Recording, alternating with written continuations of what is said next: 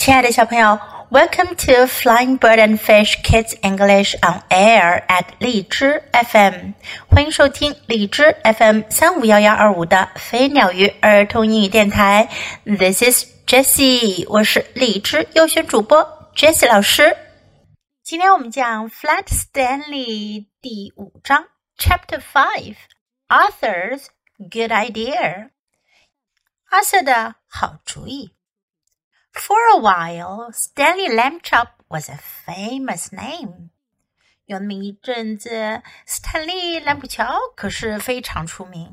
"everywhere that Stanley went, people stared and pointed at him. 他无论去哪里，人们都会盯着他，指着他。He could hear them whisper, "Over there, Agnes. Over there.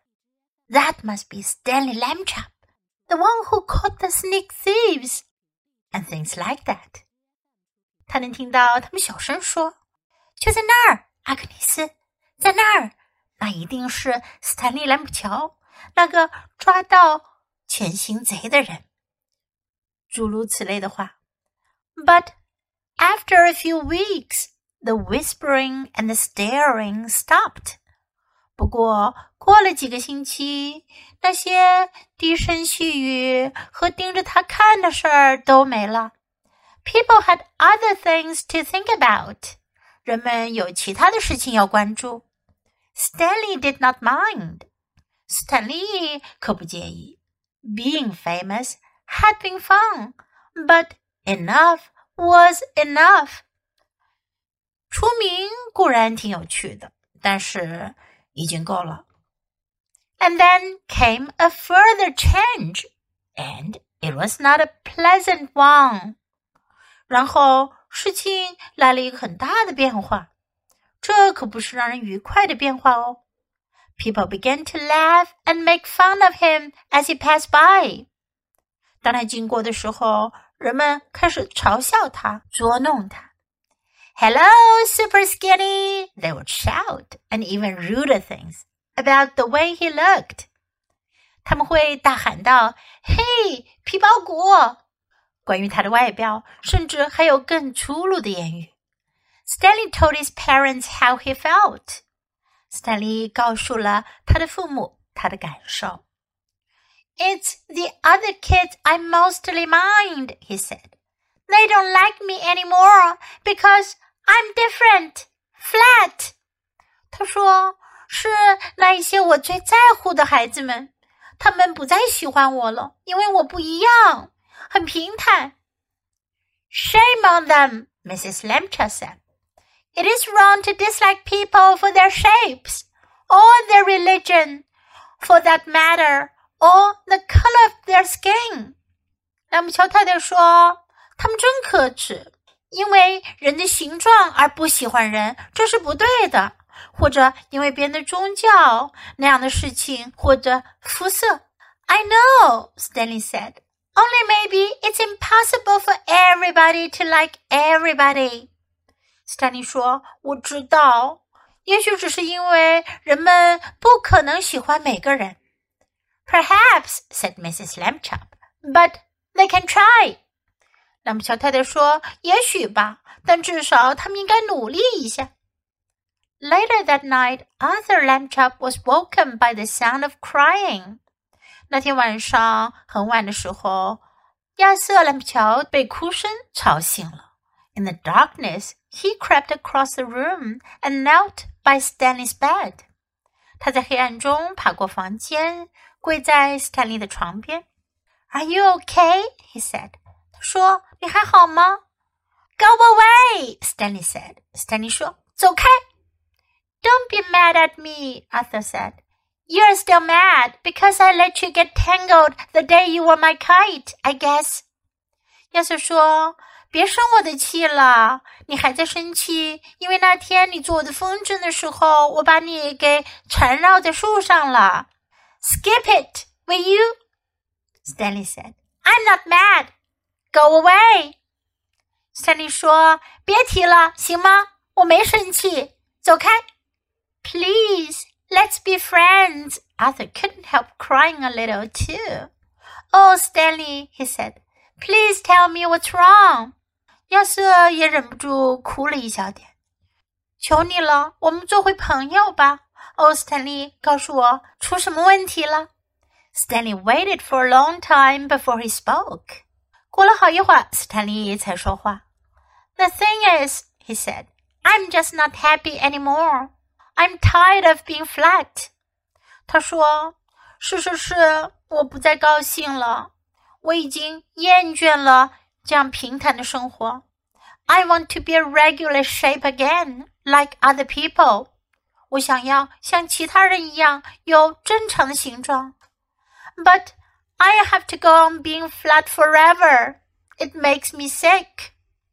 但我要永远是这样平坦的了，这真让我难过。Oh, Stanley, Arthur said. He dried his tears on a corner of Stanley's sheet and could think of nothing more to say. 亚瑟说：“哦，Stanley。”他用斯坦利床单的一角擦干眼泪，想不出什么话来说。 Don't talk about what I just said, Stanley told him. I don't want the folks to worry. That would only make it worse. 斯坦利告诉他：“别跟别人说我刚说的话，我不想大人们担心，那只会让事情变得更糟糕。” You're brave, Arthur said. You really are. 亚瑟说：“你真勇敢，你真的是勇敢。” He took hold of Stanley's hand. 他抓紧斯坦利的手。The two brothers sat together in the darkness, being friends. 兄弟俩在黑暗中坐在一块儿，他们又成了朋友。They were both still sad, but each one felt a little better than he had before. 他们两个还是挺难过的，不过每个人都觉得比之前好一点了。And then suddenly, though he was not even trying to think, Arthur had an idea. 然后突然间，虽然亚瑟并没有使劲去想，他有了个主意。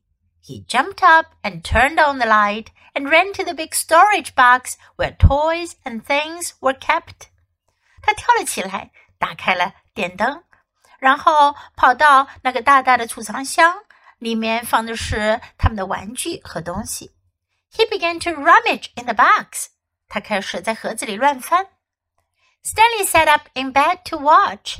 斯坦利坐在床上看着。Arthur flung aside a football and some lead soldiers and airplane models and lots of wooden blocks. And then he said, Aha! 亚瑟把一个足球丢在一边，还有一些铅兵、飞机模型和很多木头积木。然后他说：“Aha! He had found what he wanted, an old bicycle pump. 他找到了他想找的东西，一个老旧的自行车打气泵。He held it up, and Stanley and he looked at each other. 他把它举起来，斯坦利和他看了看彼此。Okay, Stanley said at last, but take it easy.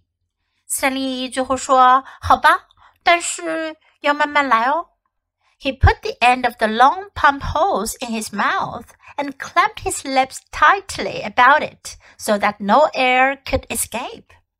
他把打气泵一头的软管放在嘴巴里，把嘴唇四周给夹紧了，这样就不会有空气漏出来了。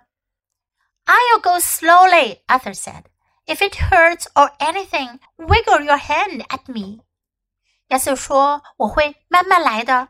如果痛了或者什么的，你就向我摇摇手。” He began to pump. 他开始打气。At first, nothing happened except that Stanley's cheeks bulged a bit. 开始什么也没发生，除了斯坦利的双颊开始鼓胀了一点。Arthur watched his hand, but there was no wiggle signal, so he pumped on. 亚瑟看看他的手，不过没有摇动的迹象，他又继续打气。Then suddenly, Stanley's top half began to swell. 然后突然间，斯坦利上半身开始肿胀起来。It's working! It's working! shouted Arthur, pumping away. 亚瑟大喊起来：“有效果！有效果！” Stanley spread his arms so that the air could get around inside him more easily. 斯坦利伸开他的胳膊， 这样空气可以在他身体里更容易的循环起来。He got bigger and bigger. 他变得越来越大。The buttons of his pajama top burst off. Pop, pop, pop. 他睡衣的纽扣开始崩掉了。A moment more, and he was all rounded out. 又过了一会儿，他全身都变圆了。Head and body, arms and legs， 头和身体，手臂和腿。But not his right foot. 不过他的右脚还不行。That foot stayed flat. 那只脚还是扁平的。Arthur stopped pumping. 要说停止了打气。It's like trying to do the very last bit of those long balloons, he said. Maybe a shake would help. 他说：“这就像给那些长长的气球最末端打气那样，也许摇一摇会有帮助的。” Stanley shook his right foot twice, and with a little whooshing sound, it swelled out to match the left one. 斯坦利摇了摇他的右脚两次，然后有那么一点呼呼声之后，他的右脚也开始肿胀起来，跟左脚一样了。There stood Stanley Lambchop, as he used to be, as if he had never been flat at all. Stanley 斯坦利·兰普乔又像以前那样站在那儿了，就好像，就好像他从来没有变得平坦过。Thank you, Arthur. Stanley said. Thank you very much. 斯坦利说：“谢谢你，亚瑟，太谢谢你了。” The brothers were shaking hands when Mr. Lambchop strode into the room with Mrs. Lambchop right behind him. 两兄弟正在握着手，这时兰普乔先生大踏步的走进了房间，后面紧跟着兰普乔太太。"We heard you," said Miss Lambchop, "up and talking when you ought to be asleep. Er, shame on!" 兰普乔先生说：“我们听到你们了，现在还不睡觉，还在说话。”这时候你们该在睡觉呢。真可，George said Mrs. Lambchop, "Stanley's round again." 兰姆乔太太说：“乔治，斯坦利又变圆了。” "You're right," said Miss Lambchop, noticing. "Good for you, Stanley." 兰姆乔先生说：“你说的对。”他看着斯坦利，斯坦利，太好了。"I'm the one who did it," Arthur said, "I blew him up." 亚瑟说：“是我干的，我把他给吹圆了。” Everyone was terribly excited and happy, of course. 当然啦，大家都非常的开心，非常的兴奋。Mrs. Lambchop made hot chocolate to celebrate the occasion, and several toasts were drunk to Arthur for his cleverness. 兰姆小太太做了热巧克力来庆祝这一事件。大家还为亚瑟的聪明干了几次杯。When the little party was over, Mr. and Mrs. Lambchop tucked the boys back into their beds and kissed them, and then they turned out the light. Good night, they said. 小小的派对结束了，蓝普乔先生和太太打发孩子们上床，给他们盖好被子，亲吻了他们，然后他们关了灯，说道晚安。Good night,” said Stanley and Arthur. Stanley 和亚瑟说晚安。It had been a long and tiring day. Very soon, all the Lambchops were asleep. 这一天可过得又长又累人，很快蓝不乔一家都睡着了。The end，这本书就结束了。Now first, let's practice some sentences in the last chapter. 我们先来学习一下最后一章中出现的一些句子。They don't like me anymore. 他们不再喜欢我了。Not anymore. 不再。they don't like me anymore. Because I'm different. 因为我不一样，因为我与众不同。Because I'm different. Shame on them. 他们真可耻。Shame on them. 如果你说别人，也可以说 Shame on you. 你真可耻。Shame on you. 你应该感到惭愧。I know. 我知道。I know. Perhaps 也许吧，Perhaps。Are you okay？你还好吗？Are you okay？Go away，走开，Go away。Don't be mad at me，别生我的气。Don't be mad at me。 Skip it，别说了，Skip it。I'm not mad，我没生气。I'm not mad。Please let's be friends，让我们做朋友吧。Please let's be friends。Please tell me what's wrong，请告诉我发生了什么事儿。Please tell me what's wrong。I'm just not happy anymore。我只是不再开心了。 I'm just not happy anymore. You're brave. 你很勇敢。You're brave. You really are. 你真的是。You really are. You're right. 你说的对。You're right. Good for you. 真好，对你真好。Good for you. Now let's listen to the story once again. Chapter 5 Arthur's Good Idea For a while, Stanley Lambchop was a famous name. Everywhere that Stanley went, people stared and pointed at him. He could hear them whisper, Over there, Agnes, over there. That must be Stanley Lambchop, the one who caught the sneak thieves, and things like that. But after a few weeks, the whispering and the staring stopped. People had other things to think about. Stanley did not mind. Being famous had been fun, but enough was enough. And then came a further change, and it was not a pleasant one. People began to laugh and to make fun of him as he passed by. Hello, Super Skinny, they would shout, and even ruder things about the way he looked. Stanley told his parents how he felt. It's the other kids I mostly mind, he said. They don't like me any more because I'm different, flat. Shame on them, Mrs. Lambchop said, It is wrong to dislike people for their shapes, or their religion for that matter, or the color of their skin. I know, Stanley said, only maybe it's impossible for everybody to like everybody. Perhaps, said Mrs. Lambchop, but they can try. Later that night, Arthur Lambchop was awoken by the sound of crying.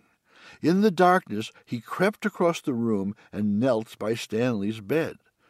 Are you okay? he said. Go away, Stanley said. Don't be mad at me, Arthur said. You're still mad because I let you get tangled the day you were my kite, I guess. Skip it, will you? Stanley said. I'm not mad. Go away. Please, let's be friends. Arthur couldn't help crying a little, too. Oh, Stanley, he said, please tell me what's wrong. Stanley waited for a long time before he spoke. The thing is, he said, I'm just not happy any more. I'm tired of being flat. I want to be a regular shape again like other people, but I'll have to go on being flat forever. It makes me sick. Oh, Stanley, Arthur said. He dried his tears on a corner of Stanley's sheet and could think of nothing more to say. Don't talk about what I just said, Stanley told him. I don't want the folks to worry. That would only make it worse. You're brave, Arthur said. You really are. He took hold of Stanley's hand. The two brothers sat together in the darkness, being friends. They were both sad, but each one felt a little better than he had before. Then, suddenly, though he was not even trying to think, Arthur had an idea. He jumped up and turned on the light and ran to the big storage box where toys and things were kept. He began to rummage in the box. Stanley sat up in bed to watch. Arthur flung aside a football and some lead soldiers and airplane models and lots of wooden blocks, and then he said, Aha! He had found what he wanted an old bicycle pump. He held it up, and Stanley and he looked at each other. Okay, Stanley said at last, but take it easy. He put the end of the long pump hose in his mouth and clamped his lips tightly about it so that no air could escape. I'll go slowly, Arthur said. If it hurts or anything, wiggle your hand at me. Then he began to pump. At first nothing happened, except that Stanley's cheeks bulged a bit. Arthur watched his hand, but there was no wiggle signal, so he pumped on. Then, suddenly, Stanley's top half began to swell. It's working! It's working! shouted Arthur, pumping away. Stanley spread his arms so that the air could get around inside him more easily. He got bigger and bigger. The buttons of his pajama top burst off. Pop, pop, pop. A moment more, and he was all rounded out, head and body, arms and legs, but not his right foot. That stayed flat. Arthur stopped pumping. It's like trying to do the very last bit of those long balloons, he said. Maybe a shake would help. Stanley shook his right foot twice, and with a little whooshing sound, it swelled out to match the left one. There stood Stanley Lambchop as he used to be, as if he had never been flat at all. Thank you, Arthur, Stanley said. Thank you very much. The brothers were shaking hands when Mr. Lambchop strode into the room with Mrs. Lambchop right behind him. We heard you, said Mr. Lambchop, up and talking when you ought to be asleep, eh? Shame on George, said Mrs. Lambchop. Stanley's round again. You're right, said Mr. Lambchop, noticing. Good for you, Stanley. I'm the one who did it, Arthur said. I blew him up. Everyone was terribly excited and happy, of course. Mrs. Lambchop made hot chocolate to celebrate the occasion, and several toasts were drunk to Arthur for his cleverness. When the little party was over, Mr. and Mrs. Lambchop tucked the boys back into their beds and kissed them, and then they turned out the light. Good night, they said. Good night, said Stanley and Arthur. It had been a long and tiring day. Very soon, all the Lambchops were asleep. 以后我们会继续讲 Flat Stanley 的故事哟。这一回，Flat Stanley 变回了 Round Stanley，变回了原来的那个圆滚滚的他。以后他还会变成 Flat Stanley 吗？别忘了继续收听哦。小朋友，你喜欢今天的故事吗？记得给 Jess 老师点赞哦！还有，别忘了下载到手机上收听，更方便哦。Thanks for listening. Until next time. Goodbye.